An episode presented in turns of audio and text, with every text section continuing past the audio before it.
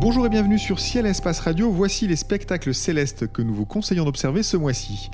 La Lune est à seulement 3 degrés de Saturne le 2 mars. Io et Europe jouent avec leur ombre sur Jupiter le 8. La planète passe d'ailleurs à l'opposition ce même jour. Le Soleil s'éclipse pendant 4 minutes et 9 secondes le 9 mars. La Lune se glisse dans l'Arc de Triomphe le 16 et s'approche de Jupiter, Mars puis Saturne les 22, 28 et 29 mars. Jean-Luc Dauvergne et Guillaume Cana nous accompagnent pour commenter ces phénomènes. Jean-Luc est le spécialiste de l'observation à ciel et espace et Guillaume est l'auteur de l'ouvrage Le Guide du ciel et du blog Autour du ciel sur le site lemonde.fr. Messieurs, bonjour. Bonjour. Bonjour. Alors, le quartier de Lune est à 3 degrés de Saturne le 2 mars. Euh, comment euh, observer ce joli phénomène, Guillaume? Oh ben simplement à l'œil nu, aux jumelles, euh, c'est vraiment facile à voir. C'est au-dessus de l'horizon sud, euh, en gros une heure et demie avant le lever du soleil, donc euh, l'aube commence à peine. on voit encore bien le ciel. Puis c'est vraiment le genre de, rendez-vous qu'on peut voir même en pleine ville, hein, parce que bon, Saturne commence à être bien brillante maintenant. Donc bon, c'est vraiment un, rendez-vous classique, mais toujours aussi agréable à observer. Et puis c'est peut-être le moment de, faire connaître à vos amis, euh, de faire connaître Saturne, enfin de leur montrer Saturne. Tout à, fait, tout à fait, puisque Saturne est revenue dans le ciel bon, bah, à la fin de l'année dernière. Euh, maintenant, elle s'éloigne suffisamment de l'horizon pour qu'on puisse recommencer à l'observer à la fin de la nuit, avant le début de l'aube. Et, euh, donc, effectivement, oui, c'est l'occasion de, dire, bon ben voilà, ce petit point-là, c'est pas une étoile, c'est une planète, c'est la planète aux anneaux. Et si on l'observe avec un grossissement d'au moins 30 fois, on peut voir ces anneaux dans un instrument d'amateur. Parce qu'il y a encore beaucoup de monde qui, sont, qui restent stupéfaits quand on leur dit qu'on peut voir des planètes à, l'œil nu euh, dans le ciel. Je ne sais pas s'ils sont stupéfaits. Je sais que les personnes sont stupéfaites quand elles voient les anneaux directement dans un, à l'oculaire d'un instrument. Ça, c'est un, souvenir que je pense chacun d'entre nous euh, garde. C'est la première fois qu'il a vu Saturne euh, dans une lunette ou un télescope. le 8, Io et Europe jouent avec leur ombre sur Jupiter. Euh, mieux encore, elle passe aussi devant la planète. Euh, Jean-Luc, il faut quel instrument pour, euh, pour observer ce phénomène, voir à la fois ces ombres, les satellites passer devant Jupiter? Les ombres, c'est quelque chose de très contrasté. Donc, si on a une bonne lunette de 80 mm, par exemple, on arrivera à les voir. Par contre, ce sera vraiment ponctuel. On peut pas grossir tant que ça avec une euh, lunette de ce type-là. Au maximum, on va grossir 200 fois. Il faut plutôt grossir euh, idéalement 400 fois, voire 500 fois si on veut vraiment avoir une image idéal. Alors là, ce qui est vraiment extraordinaire, c'est qu'on a Yo et Europe qui se superposent chacune à leur ombre. Alors elles se superposent pas exactement, elles, sont, elles se chevauchent avec leur ombre. Pour qu'elles se superposent, il faudrait que ce soit l'équinoxe sur Jupiter, ce qui n'est pas le cas. Il y a une, petite inclinaison du pôle de Jupiter. Elle est faible, cette inclinaison. Les saisons sont pas très marquées sur Jupiter. Mais en tout cas, voilà, on a du coup, si on a un instrument qui grossit suffisamment, 400 fois, par exemple, au lieu de voir une ombre circulaire, on va voir une ombre en forme de croissant, et le croissant, du coup, va, être formé par le, satellite qui est devant l'ombre. Le satellite lui-même, ça va être intéressant de suivre ça, parce qu'en fait, la plupart du temps, quand les satellites, en particulier Io et Europe, passent devant Jupiter, ils ont une luminosité, une réflexion euh, comparable à la surface de la planète. Du coup, en général, quand ils, quand ils arrivent sur le bord, le bord est sombre, on les voit, et puis rapidement ils disparaissent en fait, euh, sauf à avoir un excellent télescope et euh, savoir exactement où ils sont. C'est très difficile de les retrouver quand ils sont sur la planète. Là, c'est très facile, il suffit de voir leurs ombres, et ça marche vraiment que à cette date. En fait, si on prend un ou deux jours avant l'opposition un ou deux jours après, et eh ben on a plus cette euh, superposition exacte.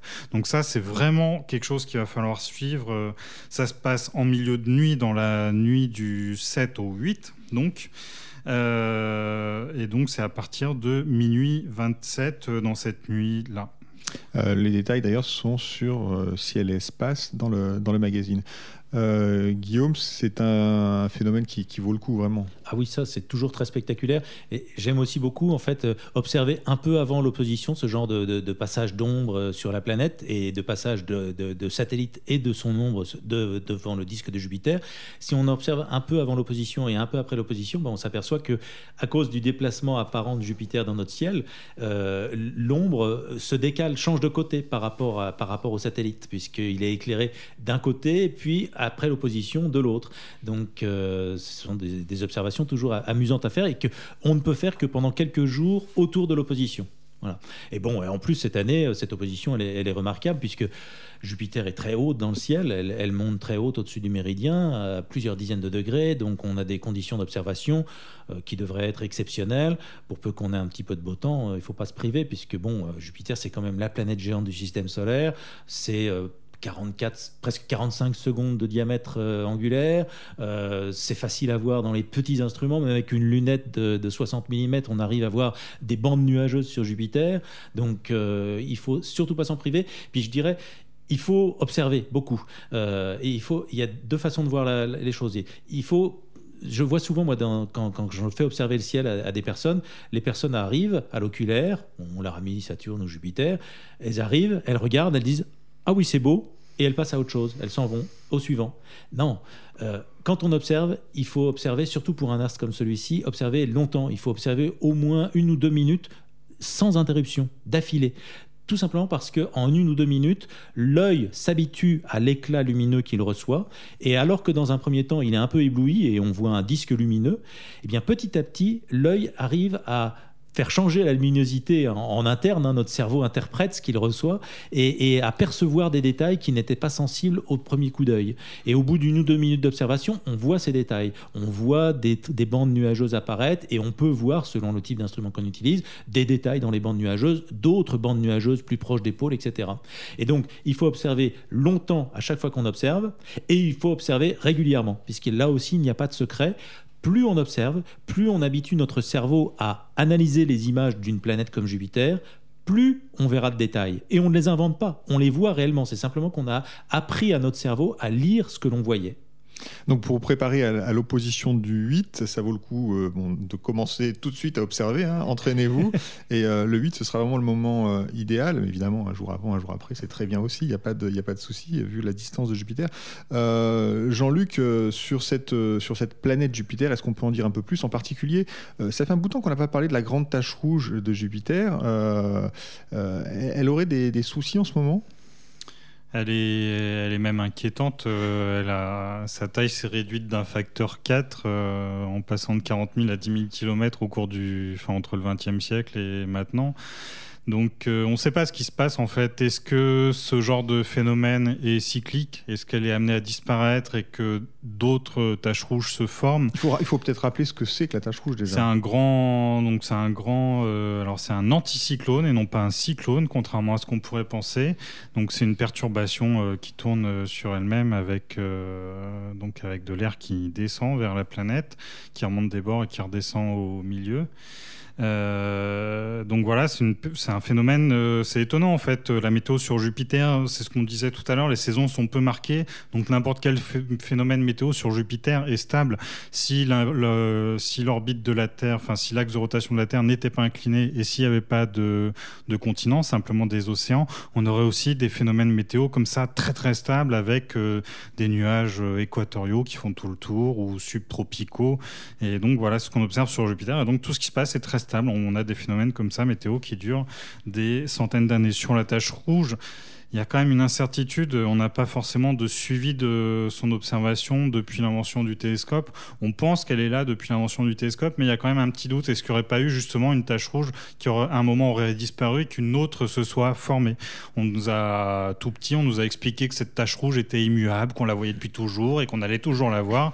Bah en fait, peut-être pas. Et, mais en fait, aujourd'hui, personne ne sait. Cette tache rouge, on ne sait pas grand-chose dessus en fait. On ne sait même pas pourquoi elle est rouge. C'est incroyable. On a beau envoyer des sondes sur Jupiter, c'est des choses qui sont encore très mal comprises. Et il y a beaucoup de phénomènes météo sur Jupiter qui sont très mal compris. Et du coup, les images nombreuses que font les amateurs avec un suivi temporel euh, incroyable, il y a des amateurs qui tous les jours font des photos remarquables de Jupiter dans les périodes de visibilité. Ces images-là sont utilisées par les professionnels pour étudier justement la dynamique de l'atmosphère de Jupiter, qui est quelque chose de vraiment pas trivial. Donc c'est vraiment une planète que les amateurs euh, un peu équipés peuvent suivre et faire, pour faire avancer la science, et euh, les amateurs euh, plus classiques, si j'ose dire, peuvent observer pour le plaisir évidemment, et pour, le, pour, pour, le, plaisir de la photographie notamment. Là aussi, j'ai la même question. Est-ce qu'avec une petite lunette, moi on est en mars, donc à Noël, je me suis offert un petit télescope. Euh, Jupiter, je peux espérer la, photographier avec mon, télescope?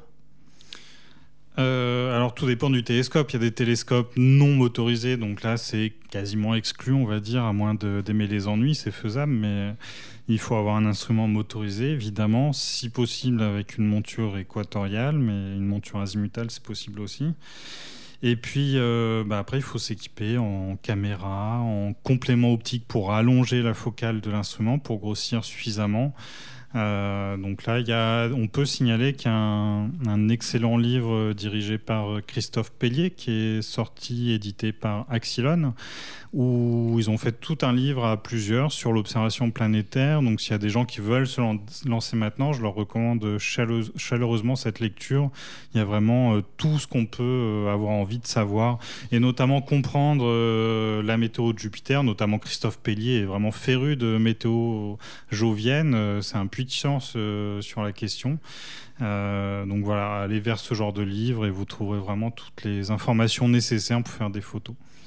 Très bien, on passe à l'événement du 9 mars, éclipse de soleil. Euh, malheureusement, Guillaume, ce n'est pas pour nous. Hein. oui, oui, oui, j'allais dire, il faut, faut, faut descendre d'un bémol parce que bah, c'est une éclipse pour euh, les antipodes. Euh, ça va concerner des régions du monde où nous ne sommes pas. Bah, alors peut-être que certains d'entre nous et, certains auditeurs ont la chance d'avoir prévu un voyage vers Java ou Bornéo ou Sumatra ou les Moluques, puisque c'est dans ces endroits-là qu'on va pouvoir observer cette éclipse. c'est une belle éclipse, hein, puisque c'est une éclipse totale qui se passe au moment euh, du périgée de la Lune. Donc euh, la Lune est proche de la Terre, donc son diamètre apparent est grand. Donc en passant devant le Soleil, au moment de la totalité, elle va le cacher très largement et l'éclipse euh, au maximum va durer plus de 4 minutes. Alors bon, plus de 4 minutes, ça va être en plein océan Pacifique, mais si on regarde par exemple au Moluques, qui est un endroit, je pense, qui a été assez privilégié par la plupart des personnes qui ont organisé des voyages et qui vont se rendre sur place, on va avoir plus de 3 minutes 30 d'éclipse de totalité. Donc ça, c'est vraiment très, très, très agréable à observer. Euh, bon, voilà. Ensuite, euh, bon, c'est loin. Ça démarre euh, au lever du soleil à l'est de l'océan Indien. Ça se termine au coucher du soleil au nord d'Hawaï. donc, si on veut la voir, il faut y aller. Des endroits assez peu peuplés. On peut espérer peut-être que une retransmission web comme ça se fait de plus ah en plus souvent fait. permettre de, la, de la voir. C'est évident, c'est évident. Oui, oui, maintenant il y a toujours des retransmissions, plus ou moins réussies, mais il y a toujours des retransmissions parce que bon, bah, c'est relativement facile à faire maintenant avec les, réseaux développés partout sur la planète. Euh, je pense qu'on peut de toutes les façons signaler, même si celle-ci, nous, on ne peut pas la voir en métropole. Euh, et d'ailleurs, même en Nouvelle-Calédonie, on doit être tout au bord de la zone de partialité. Donc, bon, il n'y a pas d'éclipse totale, mais peut-être une toute petite éclipse partielle, il faudrait vérifier. Je suis même pas sûr. Je me demande s'ils sont pas un peu en dehors de la zone de partialité. Euh, par contre, il faut déjà préparer nos valises et nos sacs pour le 1er septembre prochain, puisque là, il y aura une deuxième éclipse de soleil cette année qui sera annulaire et qui sera visible, bon, en Afrique, mais aussi à La Réunion. Donc euh, à La Réunion, là, il faut y aller 1er septembre. Ah, vous nous avez donné euh, envie d'aller euh, observer cette éclipse, mais c'est en septembre, on en reparlera donc. le 16, un joli spectacle beaucoup plus proche de nous, en tout cas qui enregistrons à Paris, c'est la Lune qui se couche dans l'Arc de Triomphe. c'est toujours un joli spectacle. Jean-Luc, où est-ce qu'il faut se placer pour, pour voir la Lune se coucher dans l'Arc de Triomphe? Généralement, on conseille le rond-point des Champs-Élysées en faisant attention à ne pas se faire écraser, mais il y a un petit peu de place euh, entre les feux rouges. Euh, donc voilà, il faut se mettre à cet endroit-là. Ça se passe en milieu de nuit à 1h28. Euh, donc il y a beaucoup moins de spectateurs que quand il s'agit du soleil qui se couche dans l'Arc de Triomphe autour du 10 mai et fin juillet, début août. Mais voilà, c'est une, observation plutôt originale à faire et, à prendre en photo. Là, il faut pas hésiter. Euh, surtout que, bon, pour les couchers de soleil, des fois, il y a un petit peu de monde. Il faut jouer des coudes pour poser son trépied photo. Mais là, à 1h28, normalement, vous serez tranquille. Vous serez sans doute deux ou trois maximum. Si vous êtes passionné, vous serez tranquille. Voilà, donc il faut, il faut pas hésiter. Il faut un pied photo quand même pour, ah pour photographier euh, la lune qui se couche euh, dans l'Arc de Triomphe? C'est vivement recommandé. Après, ça dépend quelle focale on utilise, mais pour de la photo de nuit, euh, c'est difficile de faire des choses à main levée quand même. Alors on passe euh, à la série d'événements euh, de la fin du mois, les 22, 28 et 29. La Lune va, se rapprocher pardon, successivement de Jupiter, de Mars et puis de Saturne. Euh, Guillaume, est-ce que vous avez un, préféré parmi ces trois rapprochements de la fin du mois? Ah bah Moi, je vais, rappeler euh, les observations proposées par Jean-Luc le mois dernier, l'observation de l'arche anticrépusculaire et de la ceinture de Vénus le soir après le coucher du Soleil. Bah, on a justement dans la nuit du 21 au 22, donc où on va avoir ce rapprochement de, la Lune encore très très grosse avec Jupiter. Euh, ça va commencer dans l'arche anticrépusculaire peu après le coucher du Soleil, le, le 21 au soir. Donc là, ça sera l'occasion de voir en même temps euh, ce phénomène naturel classique et magnifique, avec à l'intérieur euh, une lune quasiment pleine et euh, l'éclat de Jupiter. On sera quelques jours après la position, donc encore extrêmement brillant. Donc deux beaux phénomènes pour le prix d'un. Jean-Luc, vous êtes d'accord avec Guillaume ou vous avez aussi une autre proposition? Est-ce que la Lune proche de Mars ou la Lune proche de Saturne vous inspirerait plus? Bah, Jupiter, c'est quand même la plus spectaculaire, mais dans tous les cas, si on a l'occasion, il faut essayer d'observer les trois. Euh, avec Saturne, c'est un peu moins spectaculaire, Saturne est moins brillante, mais en ce moment, Mars et Jupiter euh, sont vraiment éclatantes. Donc ces deux-là, il ne faut, il faut pas les manquer si on a l'occasion, évidemment. Très bien, bah, je vous remercie. Nous approchons de la fin de cette émission. Alors chaque mois, Guillaume et Jean-Luc, vous nous donnez des pistes d'observation d'étoiles, de nébuleuses, de galaxies. Ce mois-ci, euh, Guillaume, vous nous conseillez quel objet? Une étoile, une étoile, une étoile super géante, mais vraiment une mouse costaud. Hein. Une étoile, si on la mettait à la place du Soleil, euh, on serait à l'intérieur. Ah oui. elle irait, elle irait jusqu'à l'orbite de Mars. Hein. C'est une étoile qui fait deux unités astronomiques de, diamètre, donc c'est une très très grosse étoile qui se trouve dans la constellation du Lièvre. Euh, le Lièvre, je ne sais pas si vous savez le situer, mais ça se trouve juste en dessous d'Orion. On, parlait ces mois derniers de la constellation d'Orion, dans laquelle il y a les trois étoiles alignées, là qu'on appelle les trois rois. Et bon, bah si on, descend droit vers l'horizon, euh, à 10-15 degrés en dessous des Trois Rois, on arrive dans la région de la constellation du Lièvre. Et là, il faut chercher au nord de cette constellation, donc juste à la limite d'Orion, une, étoile qui s'appelle R Léporis. Donc Léporis, c'est le Lièvre. Et donc euh, cette étoile a la particularité d'être une supergéante, donc une étoile à la, à la fin de son cycle d'évolution, qui est en plus une étoile variable. Alors elle est loin, hein, elle est à de 1000 années-lumière de nous. Mais c'est une étoile variable qui suit un, un cycle d'environ 430 jours. Et sur ce cycle de 430 jours qui voit son éclat varier, euh, elle, est, euh, quand elle est au plus brillant, elle est à la limite de la visibilité à l'œil nu, donc elle est vers la magnitude 6. Et quand elle est au moins brillant, elle descend vers la magnitude 8, 9, etc. Et puis là-dessus, les observations prolongées ont montré qu'il y avait un autre cycle qui se superposait, qui était un cycle d'une quarantaine d'années. Et ce cycle d'une quarantaine d'années euh, lui permettait, au moment où elle est à son maximum d'éclat, d'être plus brillante encore qu'habituellement. Et il se trouve qu'en 2016, là, on rentre dans une période où on devrait avoir le cumul des deux maximums et où R. Leporis devrait être beaucoup plus brillante que ces dix dernières années ou 20 dernières années. Euh, qu'est-ce que ça signifie? Ça signifie que quand on va l'observer avec des jumelles au minimum, mais possiblement plutôt avec une lunette ou un petit télescope, une lunette de 60 ou 80 mm, ça suffit largement, on n'a pas besoin de grossir beaucoup, mais on va voir une couleur qui, euh, au moment du maximum, va être proche du rouge cuivré, rouge orangé cuivré. Alors que quand elle est sur la pente descendante, qu'elle est moins lumineuse, son rouge est de plus en plus profond. Euh, mais c'est vraiment du rouge. Hein. C'est c'est pas un petit peu. Quand on dit par exemple dans le ciel, on dit que euh, Aldébaran ou Bételgeuse sont des étoiles rouges.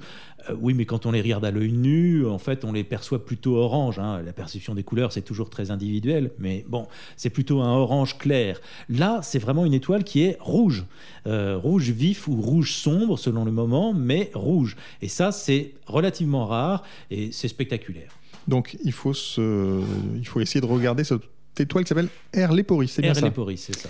Très bien, Jean-Luc, quel est votre conseil pour ce mois-ci? Alors moi, c'est pas pour la surenchère, mais je vais jouer avec 150 étoiles et non pas une seule. Waouh euh, Avec euh, un amas d'étoiles euh, qu'on surnomme l'amas d'Aristote, parce qu'il est vu au moins depuis cette époque. Enfin, il a été, son existence a été attestée par Aristote, donc on le voit à l'œil nu.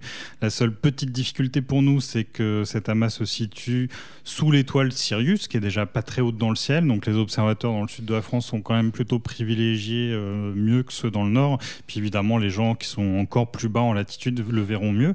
Dans le catalogue de Messier, il s'appelle M41. Ce qui est intéressant, euh, je dis 150 étoiles, parce qu'en fait, ça fait partie des rares amas ouverts dont on peut voir toutes les étoiles si on regarde dans un télescope. Elles ont des magnitudes comprises entre la magnitude 7 et la magnitude 11. Donc si on utilise un instrument de plus de 90-100 mm, on va vraiment voir toutes toutes ces étoiles sans difficulté. Euh, alors il faut privilégier un instrument justement pas forcément très grand pour avoir un maximum de champ. L'objet est étendu, il, il a une taille apparente un peu plus grande que celle de la pleine lune avec 38 minutes d'arc. Euh, et puis si on veut avoir cette euh, sensation d'amas, il faut avoir un champ plus large que ça. Si on a un champ grand comme celui de la pleine lune, ben on va avoir un tapis d'étoiles sans forcément voir les contours. Donc on va essayer d'avoir un champ de 1 à 2 degrés par exemple pour avoir bien cette sensation d'amas. Donc avec une petite lunette de 80, 100 mm, ça convient très bien. Et une fois qu'on est sur cette cible, donc qu'on aura repéré facilement à partir de, Sirius, on cherche la, la tâche diffuse qui est en dessous dans le chercheur, ça va apparaître assez rapidement. Euh, dans l'oculaire, on va essayer de regarder, de se concentrer sur la couleur des étoiles. L'objet, euh, comme tous les amas ouverts, c'est un groupe d'étoiles qui se sont toutes formées au même endroit, dans un même nuage de gaz. Celui-ci, il a 200 millions d'années, et en 200 millions d'années, les étoiles les plus grosses, qui sont un peu gargantuesques, euh, ont déjà consommé toute leur énergie. Elles la consomment très très vite, et elles ont déjà une teinte rouge euh, d'étoiles déclinantes, d'étoiles euh, qui est sur le point de, mourir, enfin sur, à l'échelle astronomique en tout cas. Donc on a un mélange comme ça d'étoiles très bleues et d'étoiles. alors comme disait Guillaume, faut pas, quand je dis rouge, c'est plutôt orangé. attention. les, effectivement, les étoiles qu'on voit vraiment rouges dans les télescopes, c'est les étoiles assez particulière, mais en tout cas, voilà, des étoiles qui vont être légèrement bleutées et des étoiles qui vont être légèrement orangées. Si on voit pas ça de façon évidente, ce qu'on peut s'amuser à faire, c'est défaire légèrement la mise au point. Ça va étaler la luminosité de l'étoile et quand on a la bonne mise au point, en fait, on a quelque chose de très contrasté. À la limite, on va être presque ébloui par l'éclat des étoiles. En changeant légèrement au point, on étale la lumière et des fois, ça apparaît de façon un peu plus évidente. C'est valable d'ailleurs pour les étoiles qu'on voit à l'œil nu aussi. Donc voilà, c'est une cible assez facile et qui est souvent négligée en fait chez nous en raison de sa hauteur sur l'horizon, mais en fait c'est vraiment un des plus beaux objets du ciel. La magnitude totale de l'objet c'est 4,6, euh, donc tout ce qui est en dessous de la magnitude 6, on, le perçoit plus ou moins bien à, l'œil nu. Là 4,6 quand on a un beau ciel, ça fait vraiment partie des objets du ciel profond qu'on voit bien à l'œil nu. Si Aristote l'a distingué, c'est pas pour rien. Très bien, vous, nous invitez donc à aller à la rencontre de la variété stellaire dans ce magnifique amas dont vous nous allez nous rappeler le nom. M41, tout simplement, ou, son surnom, l'amas d'Aristote. L'amas d'Aristote. Merci beaucoup messieurs, les éphémérides de Ciel Espace Radio sont terminées. Merci pour vos précieux conseils d'observation. Merci à Nicolas Franco qui a assuré la réalisation. Cette émission était présentée comme chaque mois par David Fossé. Bonnes observations et rendez-vous au mois d'avril.